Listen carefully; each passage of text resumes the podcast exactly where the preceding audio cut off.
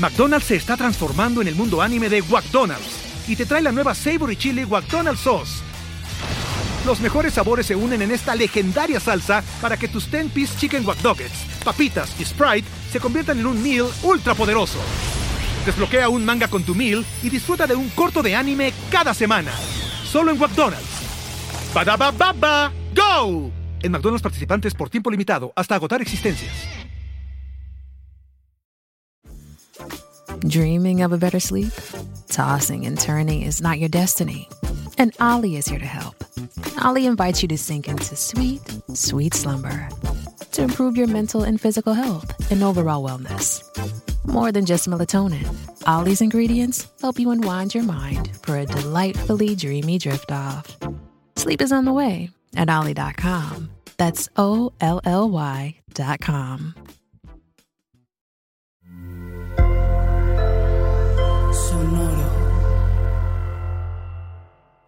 Todas las personas pasamos por momentos muy delicados en nuestra vida y sin duda muchas de esas experiencias afectan nuestra autoestima. El problema es cuando esos golpes de la vida van generando una actitud autodestructiva y que nos impide enfrentarnos y seguir adelante con todo lo que nos rodea. Empezamos a tener una actitud de conmiseración. Empezamos con, oh, pobre de mí, ay, es que yo, es que no puedo, es que qué horror. Y empezamos a sufrir por anticipado todo lo que nos viene adelante. Y lo peor que nos puede pasar es que ese horizonte de posibilidades significativas se vea como una amenaza y nos percibamos a nosotros mismos como seres incapaces de enfrentar nuestra propia vida. De eso, de la conmiseración y del desahogo y del pobrecito de mí, vamos a platicar el día de hoy aquí en Supracortical. Supracortical. Supracortical. Supracortical. Supracortical con el médico psiquiatra Rafael López. Síguelo en todas las redes como arroba Rafa Rufus. No olviden que Supracortical es parte de Sonoro y que puedes encontrar la página de Sonoro www.sonoromedia.com para escuchar todas las producciones que tiene Sonoro y Supracortical es solo una de ellas. Bienvenidos a Supracortical, yo soy el doctor Rafa López el día de hoy platicando de este tema tan importante porque algo que es muy peligroso en nuestra vida emocional se llama la conmiseración, el pobrecito de mí. Sin embargo, es de las cosas más comunes a las que nos vamos a enfrentar por el simple hecho de que somos seres que perciben el mundo de forma subjetiva. Hay muchísimas personas que he conocido yo a lo largo de mi vida que se sienten muy objetivos, muy realistas. No, no, es que yo soy científico, es que yo me baso en los datos, es que yo simple y sencillamente digo las cosas como son y las describo. Ajá, sí, está padre, pero para poder tener una visión realmente objetiva de nuestro universo, de nuestra vida, de nuestras circunstancias, tendríamos que ser objetos. De otra manera, al ser sujetos y no ser objetos, pues necesariamente tenemos una visión subjetiva de la realidad. Mira, en realidad lo objetivo em, de alguna u otra manera se vuelven datos fríos, simples, y es casi por lo regular lo menos importante en nuestra vida. Eh, lo hemos platicado mucho. Ahora recién me invitaron a Radio 13 a platicar un poquito del tema de finanzas personales desde la perspectiva emocional. Y les decía yo, es que Partimos de un error de principio en el mundo financiero, la idea de que las finanzas tienen algo que ver con las matemáticas. Es con lo que menos tienen que ver las finanzas, con los números, las matemáticas, las tendencias, los márgenes, eh, los rendimientos. Es lo, lo menos importante de las finanzas. Esa es la cerecita del pastel. El tema realmente con las finanzas personales es que el manejo del dinero es meramente subjetivo, emocional, simbólico. Y cuando le quitas ese factor emocional, pues te das cuenta de que en realidad los problemas son bastante fáciles de resolver Siempre, ya sean financieros o sean políticos o sean familiares o sean de salud o sean de lo que sea. Oye, pues hay esta enfermedad, pues hay esta enfermedad. ¿La podemos atender? Sí, la podemos atender. Pues vamos a atenderla, pues la atendemos y ya.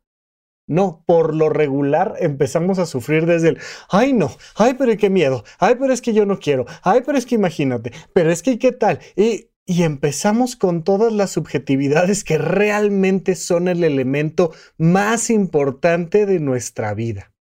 Pasa exactamente igual con el tema de nuestros vínculos y nuestras relaciones interpersonales. Por supuesto, sobre todo en el mundo de las relaciones de pareja. Me ha tocado N cantidad de veces en terapias de pareja este tema de que dos personas puedan discutir horas sin ponerse de acuerdo en qué pasó. ¿Por qué? Porque está inmerso un factor subjetivo, está inmerso un factor emocional. Cuando tú te preguntas, oye, ¿qué pasó en la final del fútbol, soccer, en la final del mundial? Bueno, pues pasó esto y al minuto tal hubo un gol y pa, se describe. Bueno, pues es que ahora porque hay cámaras, no, pues antes se hacía la narrativa escrita y las noticias eran, pues se cayó esta torre de esta manera, más o menos a tal hora, este, sucedieron tales cosas, explotó, dejó de explotar, se vendió, se compró. Es más o menos fácil desde una perspectiva objetiva decir, esto hay. Ajá. Pon a una pareja de acuerdo de si ya habíamos dicho que íbamos a comer tacos hoy o no habíamos dicho que íbamos a comer tacos hoy. Es que me dijiste, claro que no, yo cómo te voy a decir si sabes que, que estoy a dieta. Por supuesto que me dijiste, en la mañana te levantaste y comentaste y entonces hasta dijimos que íbamos a llegar primero a la tienda, pero al estacionamiento, pero no sé qué. Pues no, es que íbamos a ir a la tienda porque acuérdate que el cumpleaños del sobrino de... Ah, y tienes a la relación de pareja ahí enfrente de ti, terapias de pareja de varias sesiones de, a ver, a ver, a ver si ahora sí, a ver si en esta ocasión ya nos podemos poner de acuerdo de qué pasó. Por eso, la gran mayoría de las veces, porque además verdaderamente es innecesario, la gran mayoría de las veces les digo, olvidémonos de lo que pasó. Vamos a asumir que pasaron las dos cosas al mismo tiempo o que no pasó ninguna de las dos, porque se vuelve innecesario además para la pareja saber exactamente qué pasó. No rara vez en un vínculo interpersonal, con mamá, con papá, con mi pareja, en el trabajo, se desgastan muchísimo en saber exactamente qué pasó para saber quién tiene la culpa y entonces verlo feo y sacarle la lengua. Y se vuelve innecesario. Cuando quieres resolver un problema, basta con que te centres en el objetivo y te mueves hacia adelante. Esto se los he platicado bastante frecuente en los, en los últimos episodios de supracortical, que les he dicho, ¿quieres pelearte con tu pareja? Habla en pasado y ahora te digo, enfócate en los detalles precisos de lo que pasó. ¿Quieres resolver un problema con tu pareja? Habla en futuro y enfócate en los objetivos a cumplir hacia adelante. Mejora la comunicación en el proceso de decir, bueno, ¿qué vas a hacer tú y qué voy a hacer yo? Y aclarémoslo. Y resuelves el tema independientemente de que hayas tenido razón, de que no haya tenido razón, de que hayamos dicho, de que no hayamos dicho, de que haya pasado, de que haya dejado de pasar. Esto nos lleva a a platicar de alguna manera una clara conclusión, que es que, pues en realidad vivimos en un mundo subjetivo. En realidad vivimos en un mundo de significados. Eh, existe todo este modelo de semiología de la vida cotidiana que nos habla de la secuencia de eventos externos y la secuencia de eventos internos. Te dice, en realidad estás viviendo dos vidas. La vida objetiva, porque pues de alguna manera aquí estamos, ¿no? Tenemos, tenemos datos concretos, claros de la vida que estamos teniendo, en qué año nací, quién es el presidente, este, cuál es el presupuesto, en cuánto está el dólar, o qué estudiaste, tienes título universitario, ¿no? ¿En, en qué ciudad vives, qué vas a hacer el domingo. Hay una secuencia de eventos externos, hay un montón de cosas objetivas en nuestra vida que van sucediendo pero a las cuales les agregamos un significado emocional que genera una secuencia de eventos internos. Es lo que tú vives de lo que está pasando allá afuera. Es tu opinión de la película, es tu opinión de la canción, es tu opinión de la relación de pareja, es tu opinión de tu propio cuerpo, de tu propia salud y de tu propia vida, es tu opinión de muchas cosas. Pero al final, esa opinión se vuelve más importante que la realidad. Lo, lo, vimos con la pandemia y el mundo de las vacunas y lo vemos con quien dice que la Tierra es plana y lo vemos con la magia y lo vemos con la Navidad y lo vemos con las reuniones y lo vemos con todo. En realidad, ¿no? Como nos ha dicho Yuval Noah Harari en este fantástico libro de Sapiens que nos dice, pues la gran revolución fue cognitiva. El gran proceso de evolución del ser, humano vino cuando le agregamos ese factor cognitivo y cuando pudimos crear banderas y pueblos y cuando pudimos crear regalos y cuando pudimos crear templos y cuando pudimos crear todo lo que creamos con esta revolución cognitiva, ahí fue la gran revolución del ser humano que nos da el grueso de nuestra existencia. Entonces, si tenemos esta eh, vida por dentro, esta vida simbólica, pues nos vamos a dar cuenta de que hay un generador fundamental de esa vida y de esos simbolismos, de que tu calidad de vida va a depender de una persona, de aquella persona que genera el significado de esos eventos. Es decir, va a depender de ti, de tu mente, de la manera en la que tus emociones conviven con la realidad. En realidad, lo objetivo que está allá afuera es lo menos importante. Lo más importante es cómo lo interpretas. Y aquí es donde comenzamos a entender la importancia del tema del día de hoy. Imagínate que hay personas que viven con una actitud de conmiseración.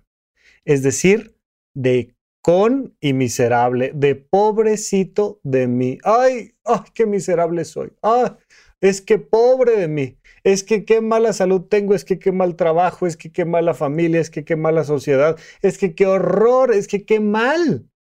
Y entonces desarrollamos a lo largo de nuestra vida esta actitud de conmiseración que nos empieza a meter en serios problemas, que nos lleva sin duda a empezar a pintarrajear toda la realidad.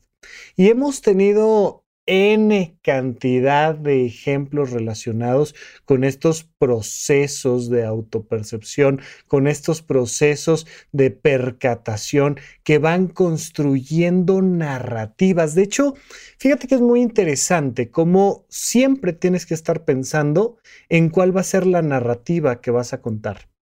Ya, ya pasamos el Blue Monday, ¿no? Ya pasamos el tercer lunes del año, que es una de las tantas cosas que se puso de moda como una narrativa comercial, ¿no? Así como Santa Claus y la Coca-Cola y así como un montón de cosas que pues se popularizaron comercialmente pues el Blue Monday es una de esas cosas que llegó para quedarse como la Big Mac y que entonces pues nos lleva a la idea de que el tercer lunes del año es el lunes más triste del año. ¿Por qué es el lunes más triste del año? Porque es el lunes en el que se nos mueren las ilusiones. Es el lunes en el que ya te diste cuenta de que se acabaron tus propósitos de año nuevo, eso ya ya fue y te da esta predisposición perceptiva que vas creando esta narrativa. En todo, de hecho, lo que te iba a comentar hace un momento es que más que generar objetivos, metas este, de año nuevo, ¿no? ¿Cuáles son, ¿Cuáles son tus propósitos de año nuevo? Yo te diría, ¿cuál es tu narrativa de este año? ¿Cuál va a ser esta narrativa? Cuando tú llegas a la política, o cuando tú em, em, empiezas, a, empiezas una temporada deportiva con tu equipo, o cuando tú haces lo que tú quieras, estás formando una relación de pareja, una familia, partes de una narrativa. Esa narrativa va a crear una atmósfera perceptiva que nos va a llevar a ver la realidad y los problemas de la realidad de una manera o de otra. McDonald's se está transformando en el mundo anime de McDonald's y te trae la nueva Savory Chili McDonald's Sauce. Los mejores sabores se unen en esta legendaria salsa para que tus 10-piece chicken wack papitas y Sprite se conviertan en un meal ultra poderoso. Desbloquea un manga con tu meal y disfruta de un corto de anime cada semana. Solo en McDonald's. Baba ¡Go! En McDonald's participantes por tiempo limitado hasta agotar existencias. Seguramente ya sabes que en unos días estaré dando la conferencia de potencial emocional en Colombia. Eh, todos los eventos que tenemos, que estamos planeando y que vamos definiendo, todos están en eventos.horizonte1.com. Pero bueno, ahora me toca, después de ya haber dado la conferencia en Ciudad de México, en Guadalajara, en Monterrey, nos toca ir a Colombia y además en esta ocasión la entrada es completamente gratuita. Es una manera de agradecerles a las personas que están fuera de la República Mexicana el hecho de que me escuchen, me sigan y si me quieren acompañar, basta con que entren a la página de eventos.horizonte1.com y ahí pueden tener sus boletos completa y totalmente gratis. Pero lo que te quiero platicar es que ahora que estoy por ir a Colombia, pues estaba revisando un poco sobre la historia de Colombia y Colombia es un lugar muy particular yo no lo conozco, primera vez que voy a ir, ya estaré por allá, pero es un lugar lleno de montañas y montañas que tienen sus complejidades en cuanto a temas de terreno y de traslados. No son terrenos tan sencillos de, de, caminar, de desplazar. Por ahí una, una gran escritora decía que Europa era caminable y que Estados Unidos no, que había que viajar en tren, que había que viajar en, estas grandes máquinas. Si alguna vez has estado en, las, en estos freeways de Estados Unidos, que son terrenos y terrenos y terrenos y terrenos planos y planos y planos y planos y planos, que tienen su complejidad por sus distancias, pero tienen su facilidad por lo plano del terreno en muchas áreas, en muchas, muchas circunstancias. Mucho del norte de nuestro país, del sur de Estados Unidos, es plano, plano, plano, plano, plano, y te puedes ir en una carretera completamente recta. Las carreteras o las montañas que impiden esas carreteras y que hacen que distancias cortas se vuelvan muy complicadas, van afectando y modificando la narrativa. En esta revisión que estaba haciendo sobre la historia de Colombia, hablaban de la importancia que fue la radio AM de amplitud modulada, esta radio que podía traspasar montañas, porque gracias a la radio, Colombia empezó a tener una narrativa, empezó a tener una historia y entonces todo el tema de, cómo se ha desarrollado la historia de la comunicación, especialmente en la radio, que te va mandando un mensaje. Eh, aquí en México seguramente te acordarás de campañas de, lavado de manos, del cuidado del agua, de la vacuna contra, contra la polio, de temas del cólera. Yo me acuerdo mucho en la infancia, había todo este asunto de, la, de, una, de un brote que tuvimos de cólera bastante importante. Y entonces como gobierno tienes que empezar a crear una narrativa. Eh, lo, que, lo que estuvimos esperando muchos meses, muchas semanas, cuando surge el tema de la pandemia de COVID-19 y entonces que estuvimos viendo eh, eh, qué pasaban, siempre estamos a la expectativa de saber cuál va a ser la narrativa. ¿Cuál va a ser el cuento que nos tenemos que contar?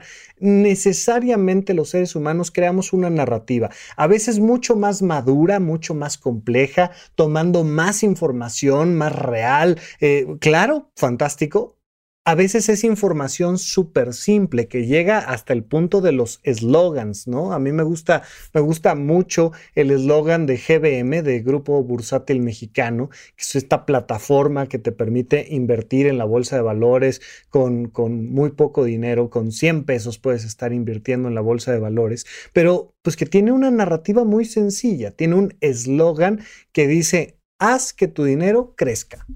Y ahí está la narrativa.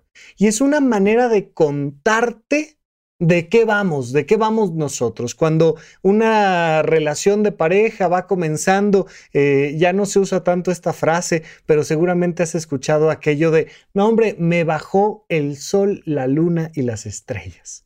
¿Qué es esto de que alguien me bajó el sol y la luna y las estrellas? No, mi amor, es que tú y yo y mira y nosotros y vas a ver y entonces y el mundo nos va a quedar chico y tal y somos el uno para el otro y y armas una narrativa de un país o armas una narrativa de una actividad o armas una narrativa de un vínculo o armas una narrativa de una vida o en este caso mi recomendación es ármate una narrativa de este año. ¿Cuál sería el eslogan de este año? ¿Cuál sería la narrativa de este año? ¿Cuál sería tu discurso matutino cada vez que sales a la televisión a decir, este año vamos a... ¿A qué? Si fueras tú el político que se para ahí, o si fueras tú el director de empresa, o si fueras tú el, ¿qué harías tú como narrativa de este año? Cuando solemos plantear el término de la narrativa, entendemos que estamos creando esa interfaz, esa interconexión entre esa secuencia de eventos externos, entre ese mundo que está allá afuera y esta secuencia de eventos internos, este mundo simbólico, mental, emocional, cognitivo que está aquí adentro. El puente que conecta esos elementos es la narrativa. Fíjate entonces, y vuelvo a tocar el tema, lo grave que es que tu narrativa sea de conmiseración. Imagínate que la narrativa que sacas tú en el día a día para ti es, oh, oh, es que pobrecito de mí. Es que yo no puedo, yo no entiendo, yo no soy, yo no siento, yo no quiero, yo... Ah, ah, oh, oh. Y entonces vamos tejiendo una narrativa que nos pone en circunstancias muy peligrosas porque empiezas a crear un sistema de autodestrucción. Mucho de lo que, de lo que le podemos admirar a Estados Unidos es su narrativa, ¿no? Ya sabes que siempre son ellos los que salvan el mundo, siempre son ellos que, los que lo pueden todo, siempre es las, las, barras y las estrellas y, siempre es ¡oh! la narrativa tremenda que tienen ciertos países, eh, sobre todo, ya sabes, estos países anglosajones de un lado del otro, pero, pero que hay una narrativa, hay una narrativa japonesa o china o hay una narrativa latinoamericana que nos lleva a convertir esos procesos en una realidad simbólica. Entonces, ahora que ya pasamos este Blue Monday, más allá de la narrativa que traíamos hacia el cierre de año, te pregunto yo ahora, ¿cuál es tu narrativa para este año? Cuál es tu narrativa para este semestre, para este trimestre o para este mes, ¿no? Ahora, si te das cuenta, supracortical va cambiando de narrativas. Ahora estamos muy con la narrativa de, oye, ven y toma los cursos en Horizonte 1, por supuesto. Ahí están ya cinco cursos fantásticos del conocimiento de uno mismo, de huella de abandono, este, y ahora estamos publicando poco a poco el de soltería, pareja y familia, estos vínculos importantísimos, pero sobre todo hemos traído esta narrativa de ven, acércate, te queremos ver en las conferencias, queremos tomarnos una foto, platicar, oye, vente, veámonos en Colombia, y entonces, oye, estoy yendo para allá, yo, yo, yo, pongo el auditorio y tú pones la presencia y vamos a llenar este, los lugares en Colombia, por favor. Y hay una narrativa, que esa narrativa nos mueve, nos inspira, nos, y que vamos creando dentro del supracortical, pues una manera de ver y de interactuar con el mundo. Aquí la narrativa ha sido una desde el día cero de existencia de supracortical, que es aquí todos estamos locos, ¿no? O sea, es, es, es una manera de narrar desde cero el, oye, yo no voy a venir a decirte que yo soy mejor que tú, Voy a venir a decirte que todos estamos metidos en los mismos problemas y además vamos a meterle un toquecito disruptivo de, de, algo políticamente incorrecto, que es decirle a la gente que está loca. Pero ¿cómo lo vamos a resolver? Con empatía. Porque aquí todos estamos locos, todos. Oye, pero es que todos, es que de todos, todos. Tranquilo, no pasa nada Todos estamos locos. Y entonces armamos esta narrativa. ¿Cuál es tu narrativa en el trabajo? ¿Cuál es tu narrativa con tu familia? ¿Cuál es la narrativa que tú tienes de tu propia salud? ¿Cuál es tu narrativa de tu impacto social? ¿Qué estás haciendo tú en este mundo? ¿Cuál es el sentido de tu propia vida? Ahí está el cuestionamiento claro de tu propia narrativa. Entonces, sobre todo, quiero que como un guionista experto, ¿no? Te agarres tu propia narrativa y digas, a ver, ¿cómo me estoy contando yo a mí mi propia vida? ¿Cuál es mi narrativa? ¿Cuál es mi eslogan? ¿Cuál es mi...? Y, por supuesto que la narrativa puede ir cambiando. evidentemente es muy diferente que seas una chica de 25 años a que seas un eh, papá primerizo de 30 o de 28 o de 45 o a que estés en un tercer matrimonio de no sé qué o a que eh, pertenezcas a la comunidad LGBT o no o estés en México o estés eh, haciendo una especialidad en otro país. Yo qué sé tus circunstancias, tu secuencia de eventos externos pueden ir cambiando y por supuesto que tendrá que cambiar la narrativa que impacta en tu secuencia de eventos internos, por supuesto. Pero en ese entendido, quiero que por tanto te tomes el tiempo para preguntarte qué pasa con tu propia narrativa. Sobre todo, en búsqueda de entender si ahí y de manera subrepticia está atorada la narrativa de la conmiseración, del pobrecito de mí, pobrecita de mí. Ay, es que, ay, ay, ¿no? Ahí es donde quiero que pongamos toda la atención, porque vamos a ver cómo esta conmiseración empieza a generar un proceso autodestructivo. ¿En dónde, cuándo y para qué escucha supracortical? Comparte tu experiencia en redes sociales para que más personas conozcan este podcast. Sigue al Dr. Rafa López en todos lados como arroba Rafa Rufus. Estamos de regreso en supracortical platicando de este efecto que tiene nuestra autoconmiseración. Si tú buscas la definición propia de conmiseración, pues te vas a dar cuenta de que habla de hacer propio, como si fuera un efecto empático, hacer propio una circunstancia negativa que hay en alguien más. Pero como no me encanta tanto la palabra autoconmiseración, la, he manejado el día de hoy más como una conmiseración en el sentido de pobrecito de mí, pobrecita de mí. La autoconmiseración, la conmiseración, el pobrecito de mí, es una narrativa peligrosa. Tiene una contraparte que quiero que contrastemos, que es la parte de poder desahogarte cuando una situación complicada pues se atraviesa en tu vida. Se vale, se vale desahogarnos, pero hay que tener cuidado de estar en esta autoconmiseración porque la diferencia va a ser clara, aunque de principio pudiera ser un poco confuso y sutil, es muy clara la diferencia entre una cosa y la otra, entre un desahogo emocional y una actitud peligrosa, autodestructiva de autoconmiseración. Esta actitud de conmiseración, este pobrecito de mí, que se vuelve verdaderamente tóxico, es, es, es óxido en tu propia alma, es óxido en tu ser, es una cosa que te empieza a desgastar. ¿Cuál sería la diferencia fundamental? La ganancia secundaria. Eh, vamos, a, vamos a entender claramente una cosa con la otra, pero ya hace ya bastante tiempo te platiqué en supracortical de la ganancia secundaria. Una ganancia secundaria es cuando obtienes algo por rebote y no de primera intención. Una ganancia primaria es, oye, yo cargo estas cajas y tú me das dinero a mí. ¿De acuerdo? Ok, perfecto. Entonces muevo cajas y obtengo directamente un sueldo por ello. Me, pagaron por mover 10 cajas. Hubo una ganancia, una ganancia primaria. Oye, ese dinero voy a ir a comprarme una torta, ¿no? Voy a ir a comprarme unas papas, voy a ir a comprarme algo a la tienda, perfecto. Entonces llegas a la tienda, tú pides algo del mostrador te lo dan y pagas. Y tú obtienes una ganancia primaria por haber pagado tu dinero. Tú entregas el dinero y obtienes una ganancia primaria. Cuando hablamos de la ganancia secundaria, es esta ganancia que obtenemos por rebote.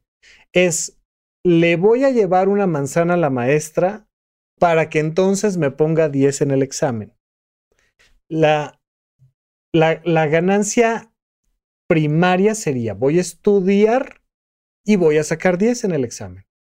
La ganancia secundaria sería este proceso donde yo hago algo más, donde yo sonrío, yo coqueteo, donde eh, me junto con no sé quién, yo llevo la pelota, tal, algo, y los seres humanos somos, de hecho, muy, muy, muy, muy, muy frecuentemente dados a generar estas ganancias secundarias.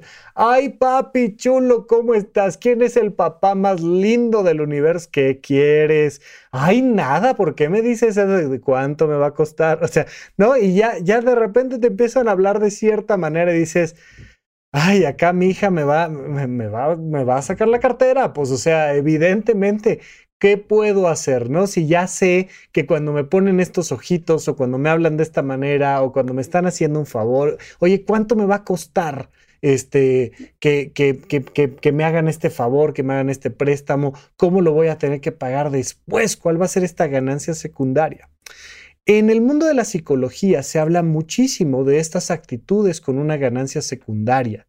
Te hablan frecuentemente de cómo las personas pueden mantener una disfunción emocional, un trastorno, pueden mantener una mala actitud que les perjudica por el simple hecho de que están obteniendo una ganancia secundaria. Entonces yo hago un berrinche, yo rompo cosas, yo pego, yo muerdo y me ponen atención y se quedan conmigo y no me dejan solo y, y obtengo una ganancia secundaria. O a través de esta autoconmiseración. Ah, me tiro al suelo, ¿no? Aquí en México decimos, te tiras para que te levanten. Ay, es que pobre de mí, es que soy tan incapaz, es que yo que soy tan feo. Ay, ay.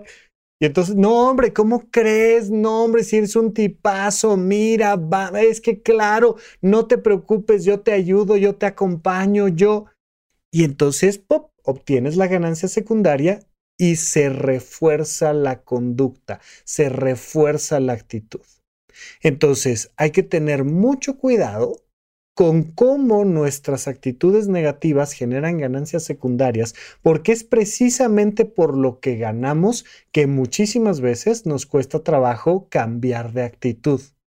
¿Cómo? Ahora, ahora yo voy a ser una persona autónoma e independiente y capaz. ¿Qué miedo me voy a tener que responsabilizar de mí? No, no, no, no, no, no, no. No, mejor, mejor aquí sigo sin encontrar trabajo, mejor aquí sigo sin encontrar pareja, mejor aquí sigo sin poder salir adelante conmigo mismo, mejor aquí sigo sin poder viajar a solas, sin poder comer solo y, ay, y entonces sufro y lloro y me duele y tal, tal, tal. No es el único motivo, por favor. O sea, Entendamos que hay personas que tienen, por ejemplo, cuadros depresivos congénitos, que tienen una, predisposición genética a presentar cuadros de ansiedad o lo que tú quieras, ¿ok? Por favor, no vayamos a caer en conclusiones simplistas. Sin embargo, sí existen personas que perpetúan una manera infantil de manejar sus finanzas o que perpetúan una manera infantil de comunicarse con los demás o que perpetúan una manera infantil de muchas cosas porque siguen obteniendo esas ganancias secundarias que tenían desde la infancia. Oye, pues en vez de trabajar, simplemente digo que la vida es tan difícil y ay, que yo no puedo y entonces que me rescaten y entonces siempre estoy este, casi aventándome al metro para que vayan por mí y me rescaten. O sea, Siempre estoy a, dos de aventarme del puente para ver cuándo alguien llega y me rescata. Y pues si ahora me rescataste, ahora me cumples. Oye, si salvaste mi vida, ahora te tienes que hacer cargo de ella. Y entonces entramos en esa dinámica que nos hace daño. Todos, todos, todos hemos tenido actitudes disfuncionales en pro de ganancias secundarias. Tú, yo y todas las demás personas. Es normal pasa, es algo cotidiano entre los seres humanos. Sin embargo, cuando esto se alarga demasiado en el tiempo, se genera un proceso autodestructivo, se genera un círculo vicioso que nos va afectando más, afectando más, afectando más, afectando más. Entonces de repente por ahí el decir, ay, ay, es que no puedo con esto y que alguien te ayude, está bien, hombre, una que otra vez, está padre, aquí a todos nos pasa. Pero ten mucho cuidado con que ese sea tu eslogan. Ten mucho cuidado con que esa sea tu narrativa. Hay que diferenciarlo por completo del desahogo, porque ya platicamos hace algunos podcasts de cómo cada vez más se nos exige ser felices y ser independientes y ser autónomos y ser capaces y estar siempre bien y siempre de buenas y pareciera que la felicidad es una obligación. Y la felicidad no es una obligación. A veces las cosas que pasan en la secuencia de eventos externos, a veces las cosas que pasan allá afuera, pues nos dan un sacudón tremendo que, que, nos revuelca las emociones. Algunas ocasiones hasta el nivel de que tenemos que comenzar un tratamiento psiquiátrico por una depresión, por un cuadro de ansiedad, por un estrés postraumático. Y hubo un accidente. Pues no es que sea conmiseración, es que desarrollé un estrés postraumático secundario, un accidente, un acto de violencia o lo que tú quieras. Esas cosas pasan. Pero la gran diferencia entre la autoconmiseración y el desahogo o la atención a este tipo de circunstancias es entender que sí, primero somos vulnerables, punto número uno.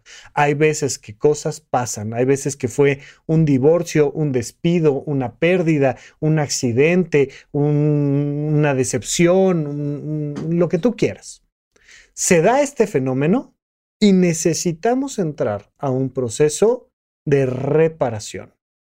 Entonces, cuando nos estamos desahogando y no nos estamos conmiserando, primero es porque genuinamente pasó algo. Oye, pasó esto. Me, terminé mi relación de pareja de tres meses. No tiene que ser el matrimonio con diez hijos y cuatro casas. Y no, no, no, no, no. Terminé una relación. Estaba muy ilusionada, estaba muy ilusionado con esta nueva relación de pareja y se acabó en tres meses. Y además eh, se acabó en un portazo y todo mal. Ok, de acuerdo, pasó, pasó, ni hablar. ¿Qué hacemos ahora? Pues aceptamos que esos eventos nos lastiman, nos duelen, nos desacomodan. Es lo primero que aceptamos. Una vez entonces, vamos a entender que va a haber algún tipo de daño emocional que duele esas cosas duelen. Y entonces que nos van a causar insomnio, inseguridad, eh, ganas de tirar la toalla y de ya no seguir adelante, de no este deseo de renunciar, de decir esto es demasiado para mí. Puede ser desde una notificación de la Secretaría de Hacienda, no, o sea, puede ser hasta un conflicto que tuve con un amigo en un concierto, pero lo natural es que tengamos una respuesta emocional a eso y que digamos, no, sabes que ya, este, ya no quiero estudiar, ya voy a renunciar, ya me voy a ir de aquí, ya me voy a divorciar, ya brincan de inicio estos pensamientos automáticos negativos. Saber que los eventos nos pueden lastimar y que van a generar automáticamente pensamientos negativos es normal y emociones negativas. Y vamos a tener altas y bajas y va a haber una semana o dos semanas o va a haber un periodo de tiempo en el que vamos a tener esta alteración, este daño que generó ese evento en nuestras emociones. Se genera, nos impacta profundamente y pues hay que desahogarnos. Ya hemos platicado muchísimo de la importancia de llorar, de la importancia de platicarlo, de cuéntaselo a quien más confianza le, tengas, ¿no? Y entonces, oye, pues este, sácate las chelas, ¿no? Vamos a echar unas cervecitas y vamos a desahogarnos. Y, ay, maldita, y me pasó, y claro, y por supuesto, y no es posible, y otra vez, y es que a mí siempre. Pero la parte interesante es entender que estamos reparándonos por dentro y que tiene que haber un proceso donde esto se termina. Entonces, hubo un impacto, aceptamos que nos desacomoda, nos desahogamos durante un periodo de tiempo. Mi recomendación es nunca más de dos meses. Si, si, si, un proceso de duelo, una pérdida, un algo te dura más de dos meses, por favor, platícalo con un profesional de la salud mental. Pero antes de eso, bueno, pues pasa, estoy enojada, pues sí, se acabó. Está bien, está bien, ni hablar. Pasa. Se da este fenómeno y me, doy un tiempo obvio, justo, lógico para repararme. Es como si me rompo un hueso Oye, pues necesito un mesecito, mes y medio, dos meses para que el hueso repare. Pues normal, pues sí, pues oye, pues me fracturé, pues me duele, pues me quedó una cicatriz, pues me rompió el hueso. Pues, ¿qué esperabas? O sea, pues claro que sí. Pero una vez que pasa ese proceso, tengo que reestructurar mi narrativa y moverme hacia adelante. Esa es la gran diferencia entre la conmiseración y el desahogo. La gran diferencia está en que al final yo voy a decir, ¿sabes qué? Se acabó.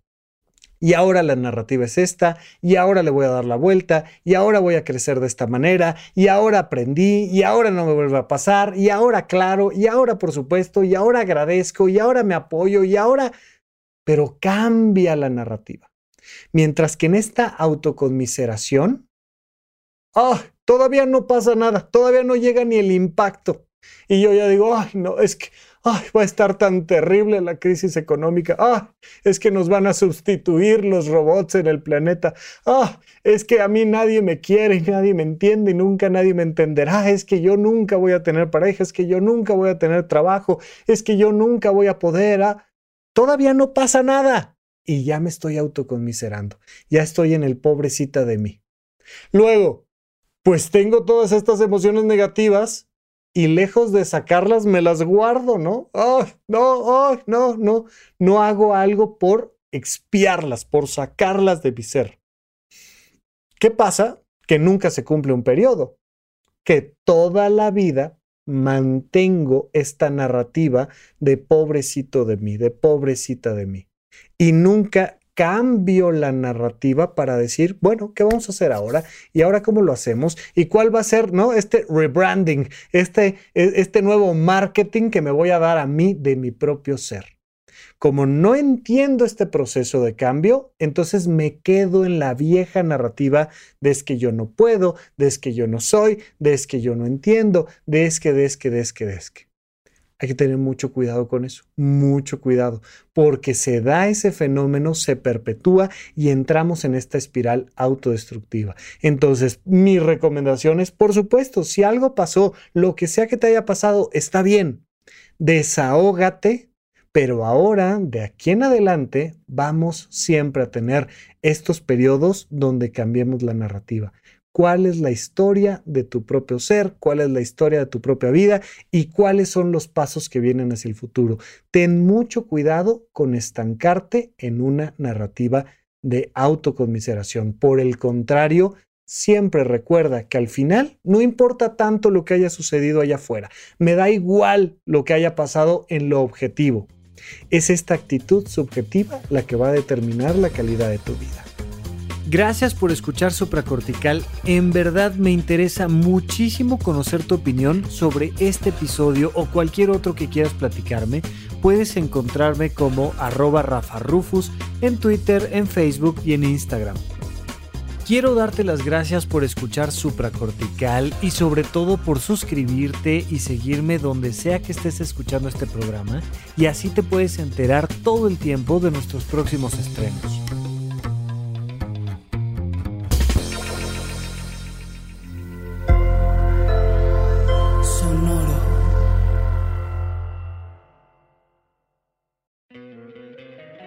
encantaría tener 100 dólares extra en tu bolsillo? Haz que un experto bilingüe de TurboTax declare tus impuestos para el 31 de marzo y obtén 100 dólares de vuelta al instante. Porque no importa cuáles hayan sido tus logros del año pasado, TurboTax hace que cuenten. Obtén 100 dólares de vuelta y tus impuestos con 100% de precisión. Solo con Intuit TurboTax. Debes declarar para el 31 de marzo. Crédito solo aplicable al costo de la presentación federal con TurboTax Full Service. Oferta sujeta a cambios o cancelación en cualquier momento.